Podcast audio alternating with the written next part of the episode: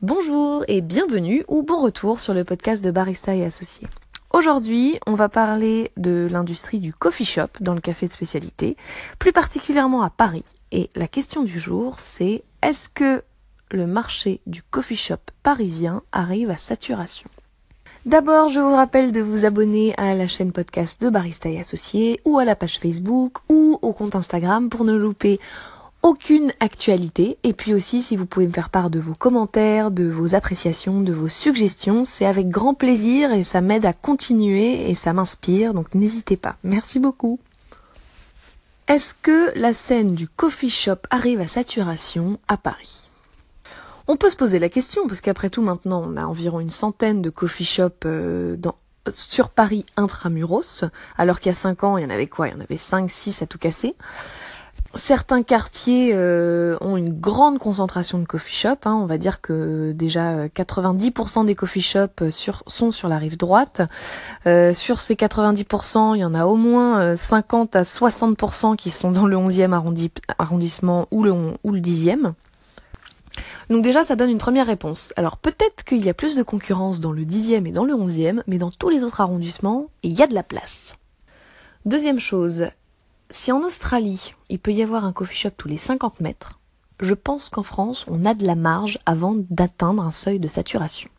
Alors vous allez me dire, oui, mais bon, l'Australie, euh, c'est pas la même culture, là-bas ils consomment, euh, ils consomment 25 000 cafés par jour, euh, à emporter, blablabla. Bla, bla. Oui d'accord, mais ce qu'on voit, c'est qu'à chaque fois qu'il y a un coffee shop qui s'ouvre, il y a des nouvelles personnes qui sont éduquées sur le café de spécialité, il y a des nouvelles personnes qui découvrent le monde du café de spécialité, et donc à chaque coffee shop qui s'ouvre, il y a une augmentation du marché. Il y a une augmentation de la clientèle, il y a une augmentation du nombre de personnes qui connaissent le café de spécialité et qui donc s'y convertissent. Donc peut-être qu'on n'a pas encore la population qui consomme autant de café en dehors du bureau ou de la maison comme en Australie, mais on a clairement un marché qui grossit, et qui grossit de manière exponentielle vu qu'on a de plus en plus de coffee shops pour les éduquer. J'en profite pour ajouter un point sur le marché australien.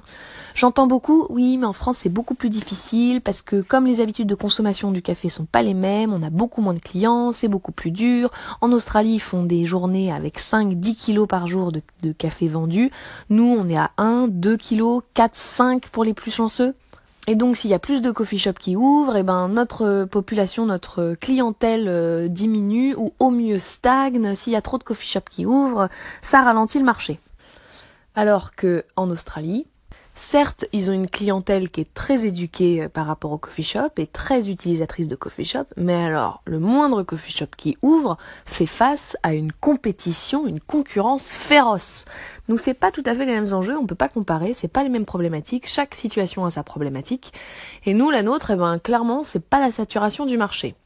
Alors oui, c'est vrai, il faut faire un travail d'éducation, et ça demande un minimum de compétences, ça demande beaucoup de patience, mais avec les bonnes techniques, avec la bonne envie de départ et si on s'y prend de manière professionnelle, et si on a les bons atouts dans sa manche dès le départ, qui sont pas des tours de magie, hein, c'est des choses qui sont assez rationnelles, il n'y a aucune raison pour qu'on convertisse pas un nombre grandissant de clients. Maintenant, effectivement, il y a une évolution des habitudes de consommation des clients de coffee shop parce qu'il y a une offre qui est de plus en plus élevée. Bah, il peut pas aller dans tous les coffee shops parisiens et du coup, le client du coffee shop, de coffee shop, va devenir de plus en plus sélectif. Et comme il a de quoi comparer, il va pouvoir choisir ses coffee shops préférés. Alors par rapport peut-être, euh, ben, il s'entend mieux avec tel barista, avec tel propriétaire, ou et souvent par rapport à l'offre du coffee shop, que ce soit en termes de produits, en termes de services ou en termes d'ambiance. Donc je pense que plus on va avancer, et donc on arrive, on, va pas arriver à la saturation, à saturation tout de suite. Par contre, de plus en plus, il va falloir être très clair sur son positionnement. Il va falloir avoir une offre qui se différencie. Et si elle se différencie pas par euh, la le, le type de produit, il faudra au moins qu'elle se différencie sur la qualité, la rapidité du produit, mais aussi du service. Voilà, c'est tout pour mes observations du jour. J'espère que ça vous aura éclairé, apporté quelques pistes de réflexion. Si vous voulez ajouter quelque chose, ben n'hésitez pas à en parler dans les commentaires, à m'envoyer un message. Et puis merci d'avoir écouté jusqu'au bout et je vous dis à très vite. Au revoir.